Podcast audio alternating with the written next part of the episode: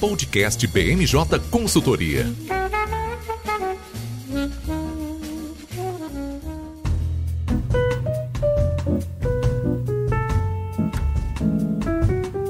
Olá pessoal, tá começando agora mais uma edição do podcast BMJ. Eu sou o Lucas Fernandes e, como sempre, nós trouxemos um time de especialistas para conversar aqui comigo hoje. Vão participar dessa edição a nossa consultora Gabriela Rosa. Tudo bem, Gabi? Tudo bem, Lucas. Também aqui com a gente o nosso consultor Nicolas Borges. Tudo bem, Nicolas? Oi, Lucas, tudo certo com vocês? E fechando o time de hoje, nosso consultor Vinícius Teixeira. Tudo bem, Vini? Oi, Lucas, tudo certo? Bom, a gente teve que pedir pro Lira aí fazer uma crítica ao ICMS para conseguir trazer o Vini para esse para falar com a gente aqui no podcast. Tava difícil de fechar a agenda dele, mas ele abriu essa exceção. A gente tá com a pauta cheia é, no episódio de hoje. A gente vai começar falando sobre a fusão do DEM com o PSL, né? O assunto do momento na cena política. É, esse novo partido que ainda precisa ser formalizado pelo TSE tem tudo para se tornar a maior bancada da Câmara e vai chegar com força para as negociações para as eleições de 2022, com um bom tempo de rádio e TV e também, é claro, muito recurso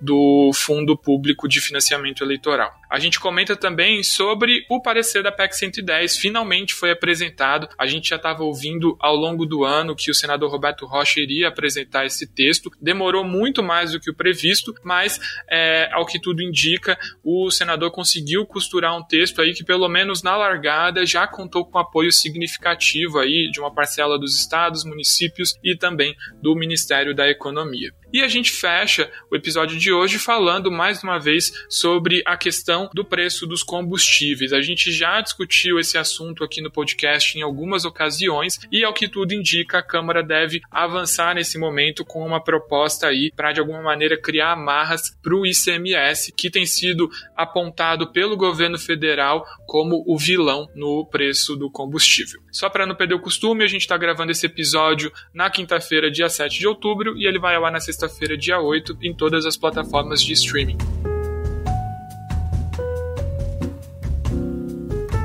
Bom, e sem mais delongas, queria chamar o Nicolas aqui para nossa conversa. Como eu antecipei no início do podcast, tem um assunto dominando a cena política que é a fusão do DEM e do PSL. Mas antes disso, eu queria que a gente desse um passo atrás, Nicolas, e você comentasse um pouquinho sobre as mudanças eleitorais que vão estar em vigor no ano que vem, né? Já que a gente já passou por aquele prazo para que novas medidas possam ser implementadas já nas eleições de 2022. Perfeito, Lucas. É exatamente isso, porque nos últimos dias o Congresso Nacional ele teve que se debruçar em uma série de medidas que dizem respeito à questão das eleições do próximo ano. A gente teve o Senado barrando a volta das coligações partidárias, uma pauta que era bastante cara para a Câmara dos Deputados, mas que a gente já sabia que no Senado enfrentaria uma certa resistência. É, a partir do próximo ano, a gente também vai ver o um incentivo para candidaturas negras e femininas com a aprovação das novas regras eleitorais. E também uma das novidades para o próximo ano seria a questão das federações partidárias. O Congresso Nacional ele decidiu derrubar o veto do presidente Jair Bolsonaro é, sobre a questão da federação partidária, que é basicamente um mecanismo que permite a junção é, entre dois ou mais partidos para que eles atuem é, de, a nível nacional como um único partido.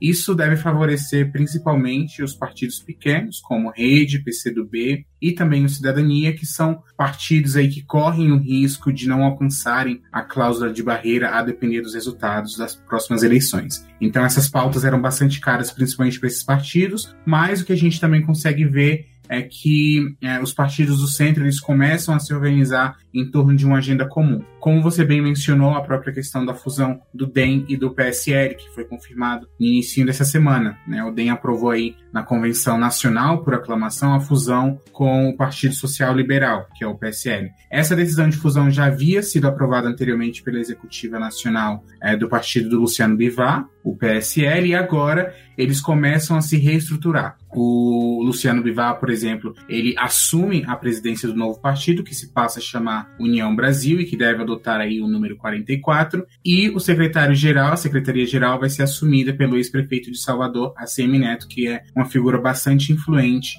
dentro do DEM. Então, é, o que a gente vai esperar, é, como você tinha mencionado ainda no início, é de que esse partido, novo partido, o União Brasil, ele se torne um dos maiores expoentes da direita brasileira e com uma grande representação dentro do Congresso Nacional, mais precisamente dentro da Câmara dos Deputados. Se a gente faz essa soma com o quadro que a gente tem hoje na Câmara dos Deputados, o União Brasil ele poderia somar cerca de 82 deputados e 8 senadores. Né? Então, é, é, um número bastante grande e a tendência é de que eles comecem aí a buscar, inclusive, um caminho sobre a questão da terceira via, né? A gente vai ver aí a União Brasil tentando emplacar com o nome para tentar superar essa polarização Lula-Bolsonaro, mas também é uma união que ela deve surtir bastantes efeitos a níveis regionais, como é a própria questão do ACM Neto, que é um dos principais postulantes para o governo da Bahia no próximo ano e que deve se beneficiar aí do aumento do fundo eleitoral que o União Brasil vai contar,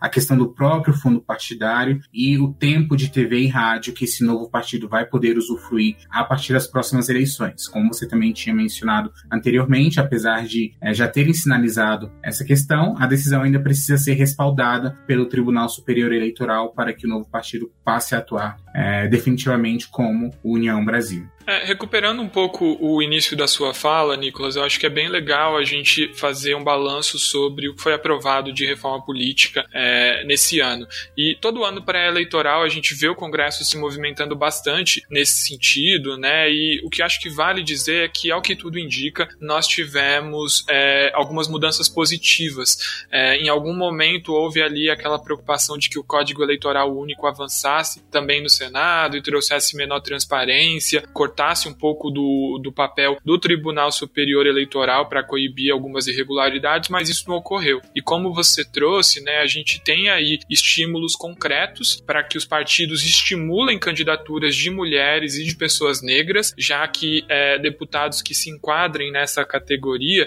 vão é, contar, vão ter peso 2 para efeito do partido conseguir fundo eleitoral. Né? Então, na prática, isso tira é, aqueles incentivos que partidos tinham até as eleições anteriores de apenas colocar mulheres e candidatos negros para cumprir cotas, né, e fazer aquele fenômeno que a gente chamava de candidaturas laranja ou fantasma, que nem mesmo o próprio candidato votava é, em si mesmo, né? Então é, a gente tem aí esse incentivo por parte aí do Congresso que, é, que tende a ser bem positivo. E sobre as federações partidárias ainda é muito cedo para dizer o que vai virar em relação a isso, mas é, é sem sombra de dúvida um instrumento que, ao que tudo indica, tende a ser muito mais coerente e melhor do ponto de vista de racionalidade do voto do que a coligação, né? Já que a federação ela vale de cima para baixo, então, como você trouxe, né, Nicolas, ela tem que ser federalizada. Não adianta um partido fazer uma federação em um determinado estado com um, uma sigla e em outro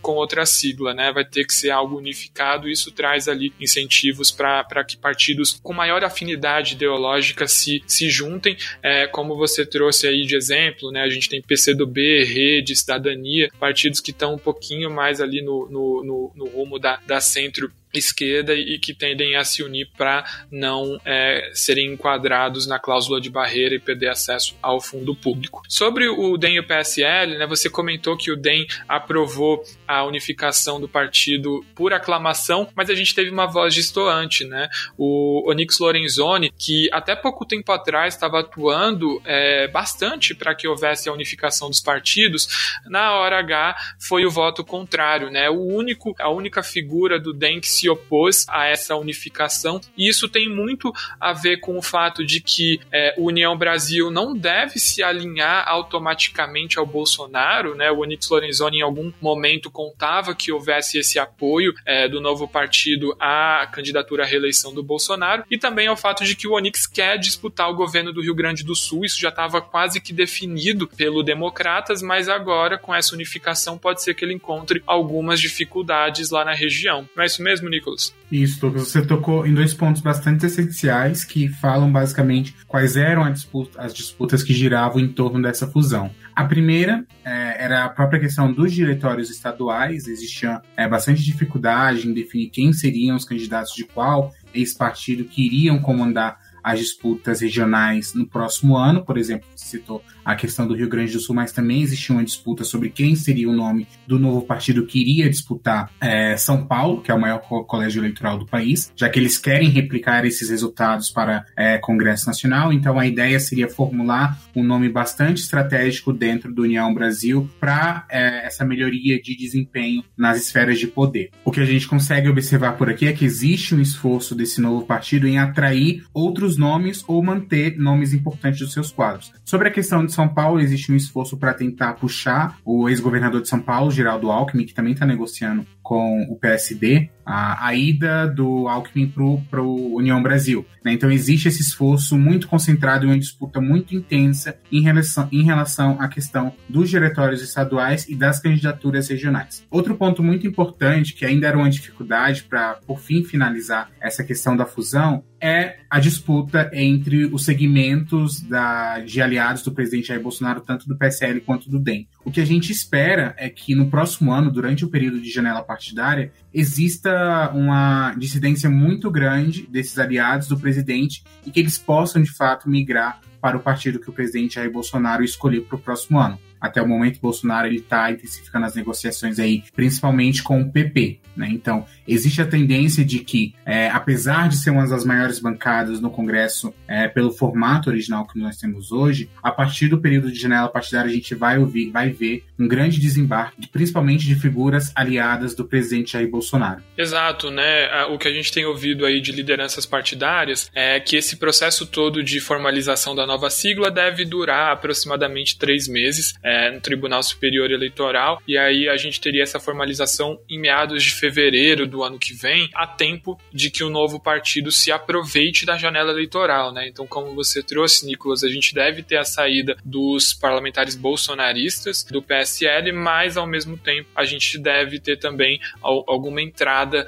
é, expressiva também de outros parlamentares que vão estar de olho em todos esses incentivos que a gente comentou aqui, né? Tempo de TV, é, recurso público para financiamento de campanha. Então, quando a gente junta aí essas perdas, mas também os eventuais ganhos, o partido, como você trouxe, deve de fato conseguir manter uma preponderância muito grande no Congresso. Bom, Lucas, em termos gerais, né, a gente acaba vendo que esse movimento de união entre os partidos acabou por expulsar um pouco os grupos, os parlamentares mais bolsonaristas que estavam também nessa indecisão entre ficar no PSL, no DEM ou sair, né? Só que isso também acaba colocando muito em xeque o próprio crescimento desses partidos, né? Se a gente for observar, o DEM e o PSL foram dois partidos que cresceram muito nos últimos anos em decorrência da aproximação com o Jair Bolsonaro, foi quando eles se consolidaram enquanto partidos mais conservadores, né? Não somente partidos liberais. E aí uma coisa que, que me surge como uma reflexão é, a gente tem ouvido que com essa saída dos deputados bolsonaristas, deputados senadores bolsonaristas, que estariam ainda nos partidos, teriam uma inclinação para um apoiamento eventual à candidatura do Sérgio Moro. Vocês acreditam que tem espaço para esse tipo de apoio na União Brasil? É, de fato a gente tem ouvido bastante que o Sérgio Moro volta agora para a disputa, né? Ele estava nesses últimos meses em banho-maria, algumas pessoas já davam como certo que a candidatura do Moro seria descartada para as próximas eleições, mas ele volta como um, um elemento de disputa. A gente tem atualmente dois partidos que teriam um posicionamento ideológico mais próximo ao do juiz Sérgio Moro, né? Um deles seria o Cidadania, que tem como cabeça de chapa atualmente para a presidência da República o senador Alessandro Vieira, que ganhou uma popularidade muito grande na CPI. O Cidadania é um partido que não dá para a gente dizer que ele é 100% de direita, mas ele tem um, um, uma defesa muito grande de uma conduta mais punitivista do ponto de vista judiciário, então é bem alinhado aí com o comportamento do Sérgio Moro na Lava Jato. Além disso, a gente tem também o Podemos, né, que é um partido que lançou o Álvaro Dias nas últimas eleições à presidência da República, e esse é um elemento importante, porque o Álvaro Dias agora está chegando ao fim do seu mandato de senador, ou seja, não vai poder se, se caso o Álvaro Dias se lance na presidência da República, ele perderia o mandato como senador. E existe um grande temor de que o Moro se lance como candidato ao Senado pelo estado do Paraná, que é o mesmo do Álvaro Dias. Então, não é descartado que o, Podemos cria ali algum tipo de conformação para, de alguma maneira, apoiar o Moro, fazer uma chapa casada Moro-Álvaro Dias, para que pelo menos eles não se enfrentem no contexto paranaense. Mas, de fato, é um partido, o União Brasil, né, chega agora com uma carga ideológica um pouquinho menor, né? Então é um partido que tem condições de se reinventar. Agora, a grande questão é que a gente tem ouvido muito do ACM Neto essa defesa por uma candidatura própria à presidência da República, mas a gente não tem ouvido a mesma coisa do Luciano Bivar, que, ao, ao, ao que tudo indica, tende a concentrar a destinação dos recursos é, eleitorais para formar uma bancada expressiva no Congresso. Né? Então, o jogo do Luciano Bivar seria manter uma bancada grande na Câmara e não escoar muito dinheiro para candidaturas majoritárias onde o partido não teria um nome muito competitivo. Então, a gente vai ter ali essa disputa entre a Neto e Luciano Bivar. Lembrando que o ACM Neto né, vem, chega com o DEM com dois nomes fortes para essa disputa, o Mandetta e o Rodrigo Pacheco, que já estão se lançando como presidenciáveis. Né? Então vale a gente ficar de olho aí como é que vai ser essa dinâmica no tabuleiro de xadrez até abril do ano que vem. Particularmente, eu achei um pouco interessante ver que no final quem ficou com a presidência do partido foi o Luciano Bivar e não o ACM Neto, considerando que o DEM, de certa forma, poderia entrar com mais força, né? Dado que ele tem lideranças, tem ministros, tem o presidente do Senado aí. Então eu achei que o ACM Neto, até por ser uma liderança local muito é, muito poderosa, ele viria como presidente do partido e Luciano Bivar como secretário, né? Mas não foi assim. Talvez na negociação algo tenha acontecido. Você sabe, Gabi, que, que dá para fazer uma analogia muito boa com a fusão desses partidos. O DEM é aquela família que tem o título de nobreza, mas está decadente, né? Já foi um partido muito grande, agora não chega com uma bancada tão relevante do ponto de vista de Congresso. O PSL, pelo contrário, né? Seria ali a, aquela família de novos ricos ganhou muitos é, deputados recentemente, tem muito acesso a fundo partidário e a tempo de TV, então chega com o dinheiro e o DEM com o título de nobreza, né? Então, na hora do vamos ver, o dinheiro falou mais forte e o Luciano Bivar foi para a presidência. Bom, e avançando na nossa pauta, aproveitando que a Gabi já estava aqui com o microfone aberto, eu queria te chamar para a gente comentar sobre mudanças recentes né, no cenário da reforma tributária. Finalmente saiu o parecer da PEC 110, né? É difícil de, de acreditar o quanto a gente tem visto essas discussões sobre reforma tributária avançarem né, ao longo desse ano. Com certeza, Lucas. Eu gosto de resumir esses processos da reforma tributária como rompantes. Em um tempo, a reforma adormece e depois de um tempo ela acorda e sempre acorda com uma coisa bombástica, né? Seja com uma aprovação de um texto, um novo parecer ou um acordo infalível, né? Agora a gente está na fase do texto e do acordo infalível. Há muitos questionamentos da infalibilidade infalibilidade desse acordo, mas é inquestionável que um texto foi apresentado. Bom, Gabi, comenta pra gente um pouco é, sobre esse texto, né? Eu sei que ele é enorme, ele trata aí principalmente de alguns, alguns temas que já tinham sido antecipados, né? Então ele chega com o IVA dual, mas queria que você trouxesse aí os destaques pra gente. Pois é, Lucas, o texto que foi entregue não foi um texto 100% novo, né? Ele foi fruto de muito trabalho já conhecido por nós, né? É, vale lembrar, né, que chegou a situação do senador Roberto Rocha já ter feito dois pareceres, então no âmbito da PEC 110 ele já tinha feito dois pareceres, e aí restou como herança para ele, depois que foi acabado, as atividades acabaram na comissão mista, chegou como herança para ele incorporar esse relatório no texto que ele deveria apresentar, e aí ficou essa expectativa de quando ele enviaria uma nova versão. No final, o que ele acabou entregando foi uma mistura daquilo que ele já tinha entregue com o que a comissão mista fez. Ele entregou uma proposta que cria o imposto sobre valor agregado dual. Então, a gente teria dois tributos que vão incidir sobre a, os bens e serviços, a CBS, a contribuição sobre bens e serviços, e o IBS subnacional, que seria o imposto sobre bens e serviços, que é dos estados e do, dos municípios. A gestão desse IBS subnacional ela é compartilhada entre os estados e municípios. Os estados vão estipular uma alíquota, que vai ter uma alíquota máxima determinada por lei complementar, e os municípios também. Então, para você saber uma operação feita em determinada cidade, a gente vai ter o somatório daquela alíquota que é aplicado por aquele município por aquele estado mais a CBS. E aí a gente vai ter uma formação completa de quanto é a alíquota para fins de imposto sobre valor agregado. Ainda tem nessa proposta a criação de um imposto seletivo. Muita gente chamou de imposto do pecado, mas assim, não buscou traçar nenhum pecado na lista do, do, da proposta. Então, se a gente for observar, é um imposto que vem substituir o IPI, mas com uma pegada bem extrafiscal, então, portanto, não é feito para arrecadar apenas, ele é centrado em desestimular e estimular comportamentos do consumidor. Então, ele acabou prevendo apenas a incidência sobre cigarros, alguns medicamentos, mas aí se a gente for observar, ao fim e ao cabo, basicamente o centro da, da tributação é afetar aquilo que faz mal à saúde e ao meio ambiente. E aí fica como herança para a regulamentação, né? O que, que é isso, né? O que, que é um,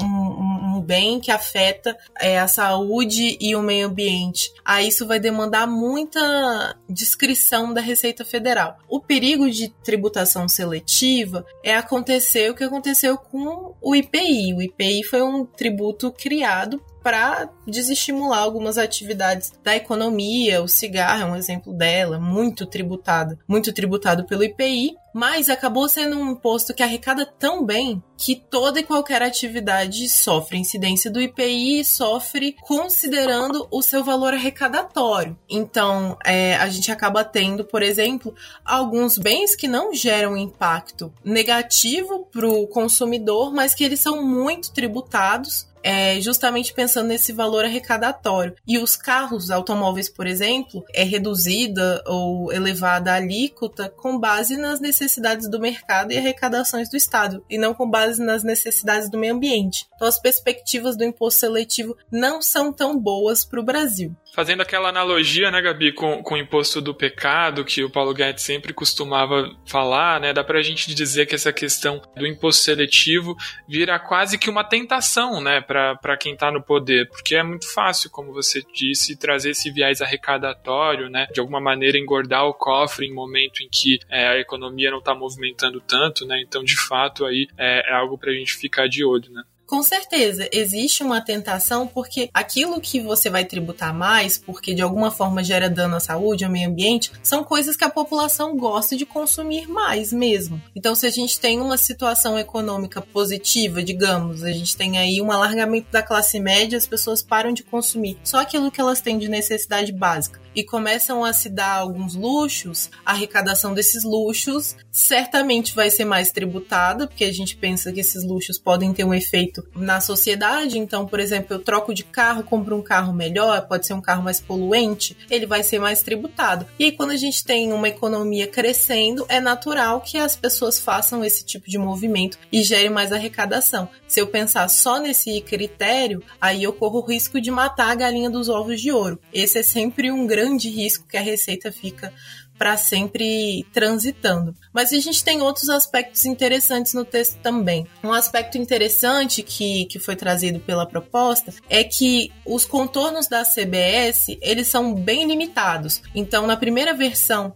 que o relator entregou do, do parecer dele, do substitutivo, ele mesmo trouxe os contornos pra, de como seria esse imposto sobre valor agregado federal. Agora, fruto desse acordo que foi feito com o governo, com as presidências da Câmara e do Senado, o senador Roberto Rocha meio que lavou as mãos e deixou que o contorno do que vai ser aquele, aquela CBS fique muito a cargo do PL que já foi entregue para a Câmara pelo próprio governo. Então ficou muita coisa na mão do deputado Luiz Carlos Mota, que é quem tem a relatoria desse projeto na Câmara. A única coisa relativamente importante que o senador Roberto Rocha fez para a CBS foi corrigir um problema constitucional que dizem que a CBS tem, que na previsão do, do artigo 195 da Constituição que cria essas contribuições sociais, psicofins, não fala expressamente da hipótese de ter essa contribuição incidindo sobre bem e serviço que ele faz é alterar o artigo dizendo que agora pode. Basicamente, ele colocou essa previsão. Então, não teria nem crítica constitucional para a CBS. Tudo que ele fez foi apresentar uma moldura constitucional para criar o meio de campo para as outras propostas que hoje estão em PL poderem avançar com tranquilidade. É, e lembrando, né, Gabi, que por enquanto essa questão do,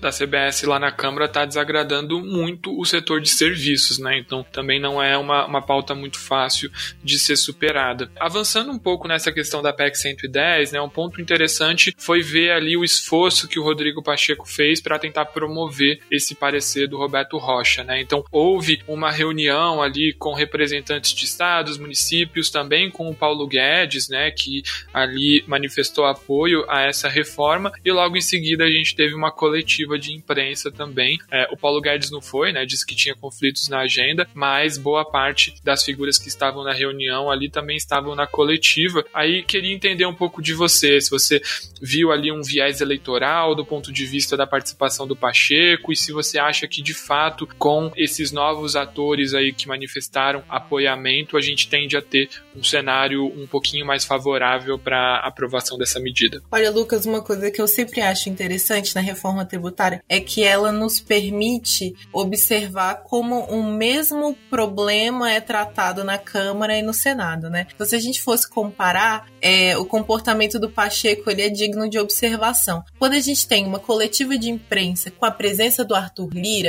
é muito difícil a gente ver essa coletiva acabar sem uma data ele sempre promete uma data, algum acontecimento bem concreto. Então, quando ele foi falar da reforma tributária, ele falou: semana que vem a gente vota, eu tenho a quantidade de votos, vai ser na sessão tal e vai ser desse jeito. Agora, o Pacheco, nessa coletiva de imprensa da PEC 110, tem uma possibilidade de ser em novembro. É, eu não garanto que a proposta, o Auxílio Brasil, que é a nova reformulação do Bolsa Família, é uma boa forma de, de, de garantia de que vai passar uma reforma do IR. Então, basicamente, ele voltou um pouco atrás. Ele falou: não se paute né, em projetos que ainda nem passaram para assegurar a arrecadação de um, um programa social, então ele também não estava tão alinhado com o discurso do governo. E quando teve a oportunidade de falar da reforma tributária, ele fez um discurso mais genérico, de que era importante, que eles estão demonstrando o compromisso deles com a pauta e que com esse acordo as coisas têm tudo para sair. Então, na prática, foi um discurso muito mais aberto, muito mais próximo daquilo que a gente está acostumado na reforma tributária, com menos promessas e menos encaminhamentos. E isso nos mostra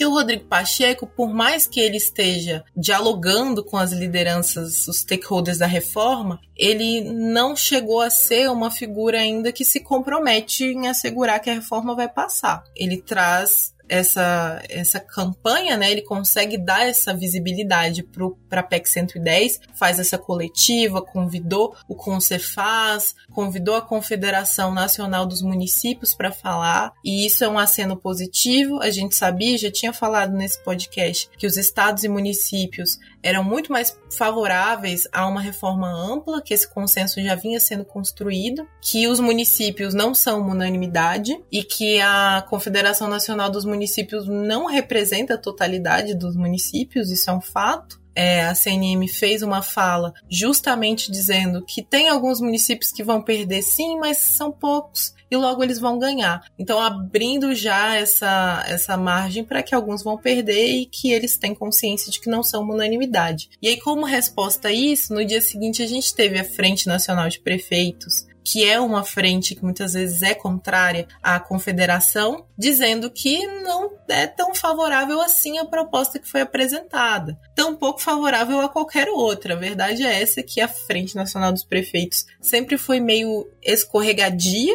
na hora de manifestar seu apoio a uma proposta. E a gente tem ainda uma associação de secretários de, de Fazenda que defende uma proposta que mantém o ISS chamada Simplifica Já. Então, os municípios são uma, um universo que a gente não considera como unanimidade, né? Então, todos esses elementos que compuseram essa, essa coletiva de imprensa, eles mostram muitas linhas de divergências, mostram um consenso ainda em processo processo de consolidação e mostram que um dos atores mais importantes, como você bem disse, não compareceu, que foi o Paulo Guedes. A gente sabe que o Paulo Guedes tem motivos pessoais para querer estar longe da imprensa nesse momento, mas em outras apresentações de reforma tributária, ele sempre fez questão de levar pelo menos o secretário da Receita Federal. Nessa ele não levou, não, não teve um exato endosso da União Federal presencialmente ali. Então isso tudo mostra que a PEC 110 ela teve assim o seu, seu momento de 15 minutos de fama aí, tá acontecendo, tá bebendo dessa fonte, mas a gente ainda tem o PL 2337 que cria, faz a reforma do imposto de renda, sendo ainda reforma tributária favorita, com mais chances para conseguir uma aprovação antes do fim de 2022. E só para a gente fechar esse assunto, Gabi, como é que esse parecer agora mexe com o cenário da reforma do imposto de renda? Eu faço essa pergunta porque recentemente a gente teve o Congresso aprovando uma lei que autoriza, né, coloca é, os recursos coletados com a tributação de lucros e dividendos como fonte de financiamento para o Auxílio Brasil. E o governo, enfim, como a gente já mencionou uma, uma série de vezes aqui no podcast, tem um interesse muito grande em ampliar os programas programas de transferência de renda. Como é que fica essa questão agora que a PEC 110 volta para o jogo? Pois é, essa lei, né, que chegou a ser sancionada pelo presidente, ela faz uma coisa, vai até além daquilo que a gente está observando aqui agora, né, do imposto de renda. Ela permite que os projetos que gerem a arrecadação eles possam ser utilizados como meio de financiamento de projetos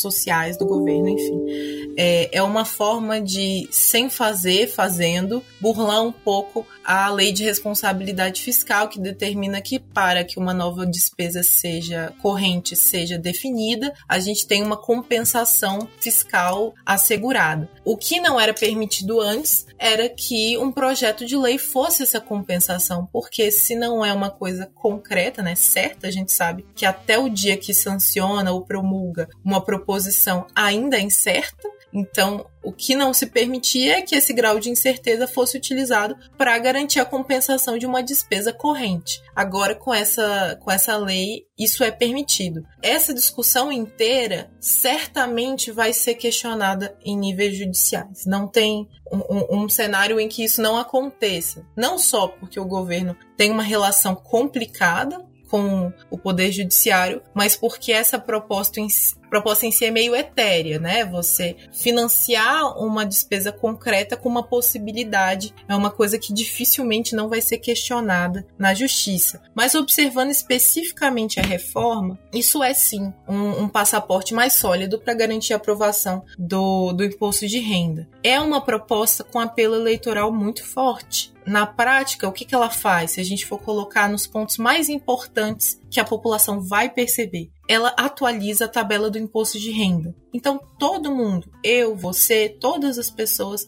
vão sentir uma diminuição no peso do imposto de renda porque ela cria uma faixa de isenção maior. Então, quem está acima dessa faixa de isenção vai ter um alargamento para as faixas inferiores. Então, a gente vai ter uma redução de imposto de renda pessoa física. E é um imposto que o cidadão percebe todo ano. Então, necessariamente, isso tem um impacto eleitoral positivo. Outro impacto que isso gera é a sensação de que os mais ricos são tributados em detrimento dos mais pobres. Então, quem necessariamente, se a gente for olhar os dados da, das declarações de imposto de renda, existem alguns poucos gatos pingados, digamos assim, que recebem dividendos e não estão numa faixa de riqueza muito acima do resto da população. Então, de fato, é tornar o sistema mais progressivo. E, além disso, ainda reduz a alíquota cobrada das empresas. Então não tem um argumento de que está retraindo investimento. Pelo contrário, se eu estou reduzindo a alíquota paga pela empresa, quem não vai colher dividendos, mas que está efetivamente interessado em empreender, vai ser beneficiado.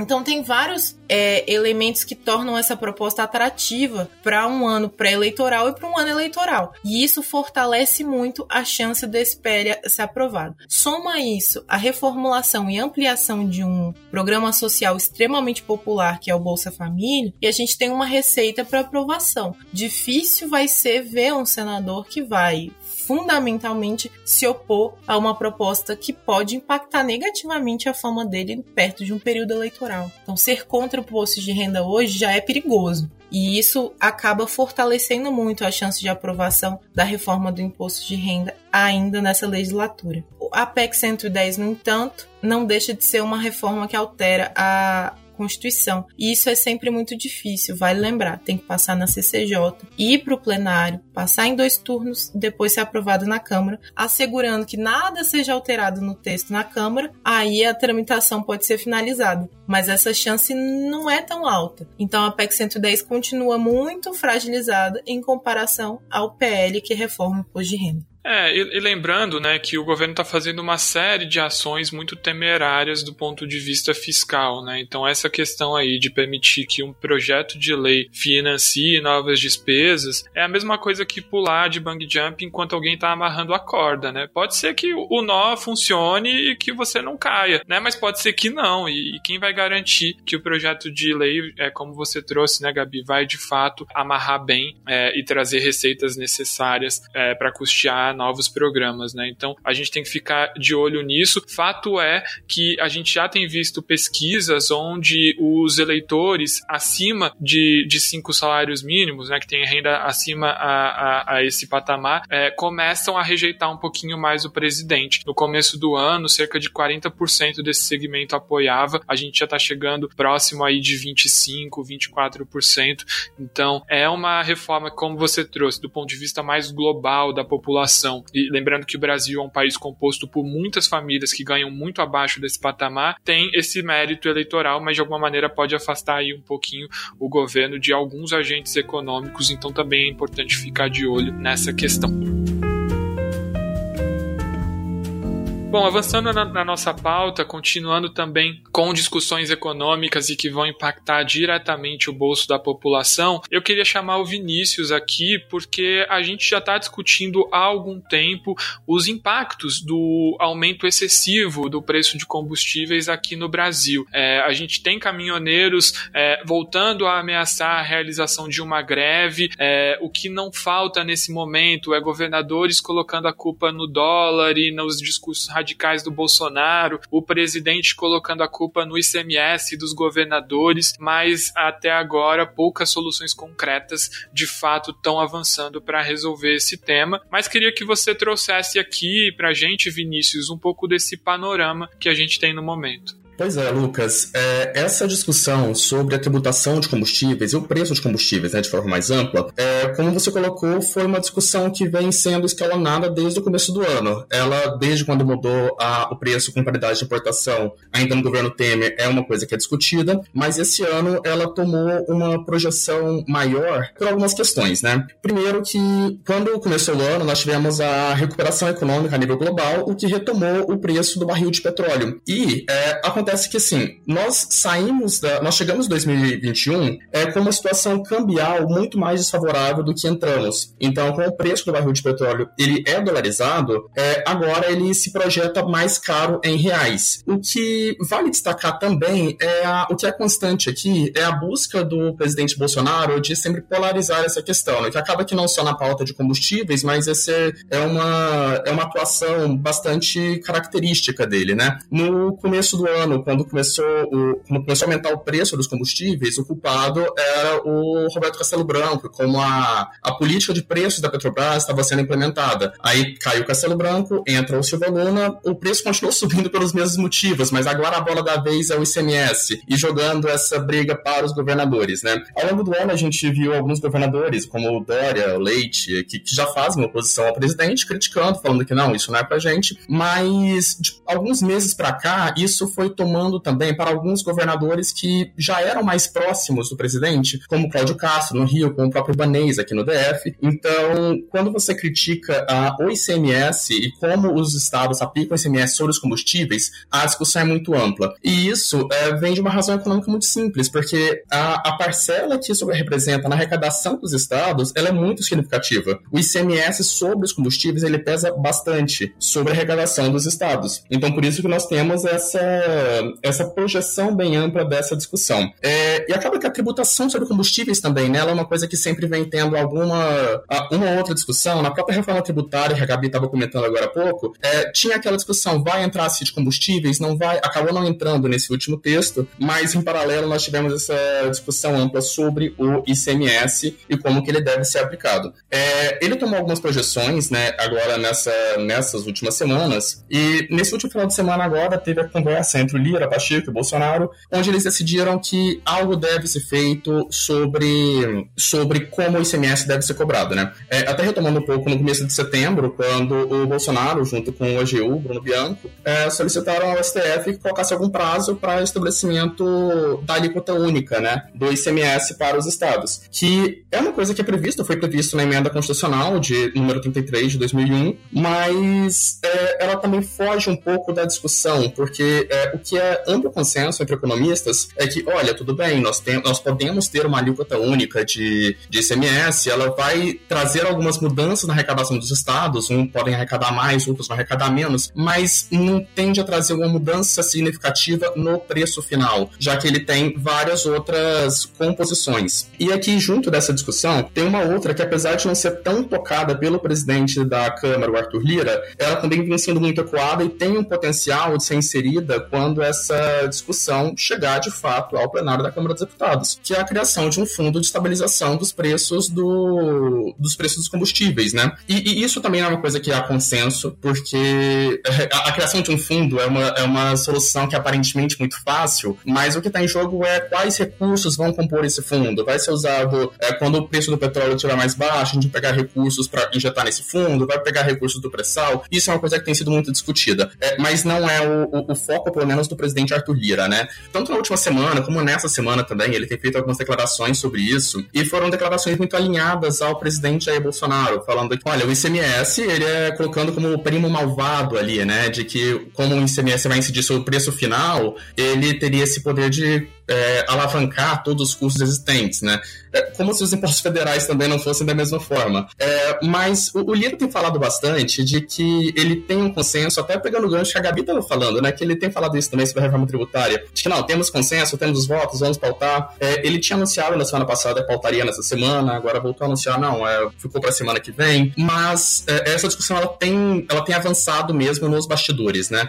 Então eu, eu, acredito de verdade que vamos ter nas próximas semanas isso sendo pautado, isso sendo discutido na Câmara dos Deputados. É, Vini, essa questão do combustível, ela traz muita polêmica, né? Porque a verdade é que quando se trata de tributação, a população ela sente o peso, mas ela não necessariamente tem acesso a como as coisas são calculadas, né? Eu sempre gosto de lembrar que um dos pontos importantes quando a gente está observando a tributação é que nem tudo fica 100% na mão dos estados, né? Ou pelo menos não um estado específico porque a gente tem uma questão que ela é utilizada para fins de cálculo do combustível, que é o preço médio. E aí o preço médio ele é estabelecido dentro do Conselho de Política Fazendária, né? Então, o preço médio de combustível ele é considerado, ele é utilizado, ele é formulado a partir de cálculos que são feitos com informações fornecidas pela Secretaria da Fazenda dos Estados. Mas também não é uma coisa 100% unilateral, né? Não é uma coisa determinada é, de cima para baixo para cada estado. Outro elemento importante é que a tendência é que o ICMS seja estável ao longo do tempo. Então, se a gente for olhar historicamente, a presença, a participação do ICMS no preço dos combustíveis, ela não varia tanto, porque é assim funciona um tributo, né? Se do mesmo jeito que pensando em outro, em outro tributo, se a gente for pensar em imposto de renda, se eu ganho mais renda, eu vou ser mais tributado em imposto de renda. Da mesma forma, o combustível. Se o preço oscila, o ICMS numa alíquota estável de vai 18 ou 25%, vai arrecadar mais e o peso vai ser mais alto também. Então, se eu tenho um preço mais alto e eu coloco 25%, o que mudou não foi a alíquota, o que mudou foi o preço. E aí a gente vai ter uma elevação para a sensação da bomba, para quando for formado o preço que é fruto, como você bem disse, de um somatório de outros elementos, como por exemplo o preço que vai, a distribuição. Então tem uma série de, de, de fatores que acabam afetando afetando o imposto e é por isso que é tão difícil a gente pensar num cenário em que vai ser o ICMS que vai garantir a estabilidade do preço da gasolina. Parece um pouco estranho a gente ver um imposto sendo utilizado como mecanismo para garantir a estabilidade de um preço. Isso, no mínimo, alguns diriam que vai contra o princípio da neutralidade tributária, que é na tributação não afetar as atividades, as operações econômicas. Quando a gente vê um fundo sendo criado para financiar, né, seja a receita de parte dessa arrecadação de CMS ou o que for, utilizar esse fundo para garantir essa estabilidade parece uma coisa mais sensata do que usar o próprio imposto, que naturalmente sempre será variável, não é? Gabi, tem uma analogia muito boa é, desse ponto que você tocou, que é, falar que é o ICMS que encarece o preço do combustível é a mesma coisa de você ir num restaurante e falar que a conta tá cara por conta dos 10%, por conta da, da taxa de serviço. Bom, Vini, e acho que um ponto que vale a gente é, relembrar aqui também, né, que essa briga do Palácio do Planalto com os governadores já vem de longa data, se intensificou na pandemia por conta das medidas de, de restrição de, de, de comércio e de isolamento social, mas já era até pretérito né, a, a chegada do, do coronavírus aqui no Brasil. A gente já via o Bolsonaro brigando ali com alguns governadores e o, o, o governo federal dá continuidade a esse tipo de discurso. Alguns dias atrás nós tivemos também coletiva da Petrobras, né, mostrando aí um alinhamento do Silvio Luna com o discurso do Bolsonaro, né, afirmando que, que passou de dois reais por litro, a culpa já não era mais da Petrobras, mas o fato é que a gente vê também o Lira embarcando muito nessa narrativa, né, na semana passada, no último episódio, né, que a gente tinha gravado, o Lira tinha tweetado sobre ICMS, depois voltou atrás, é, dessa vez ele volta com esse discurso, né, coloca é, de fato a culpa no, no ICMS, e eu acho que é importante a gente entender todas essas questões do ponto de vista eleitoral, né, o, o, o Lira é desafeto do Renan Calheiros, né, Renan Filho é o governador do, do seu estado, né, da sua base eleitoral, Alagoas, então tem um componente eleitoral muito grande que vai pressionar não só o Lira, mas também todos os parlamentares, né, no momento da votação dessa proposta. Não, com certeza, e até para além do próprio parlamento. A, até a questão entre o, entre o Bolsonaro e os governadores tem muito desse componente eleitoral, porque o Bolsonaro critica os governadores e eles têm que se defender de alguma forma, porque aquilo que estava mencionado no início, né, de que o preço dos combustíveis, ele é uma coisa que impacta bastante no bolso de todo mundo e impacta muito na popularidade do presidente. E quando o Bolsonaro joga isso, fala, olha, a culpa não é minha, a culpa é dos governadores, essa pressão eleitoral também recai sobre os governadores que vão encarar essa eleição ano que vem, né? Então ele não pode simplesmente se isentar dessa discussão e deixar que toda essa rejeição por conta do aumento do preço dos combustíveis venha para eles. E para o Bolsonaro, é, também não é a primeira vez, né, que ele é, a pauta de combustíveis é uma pauta muito cara para ele também, né? Então agora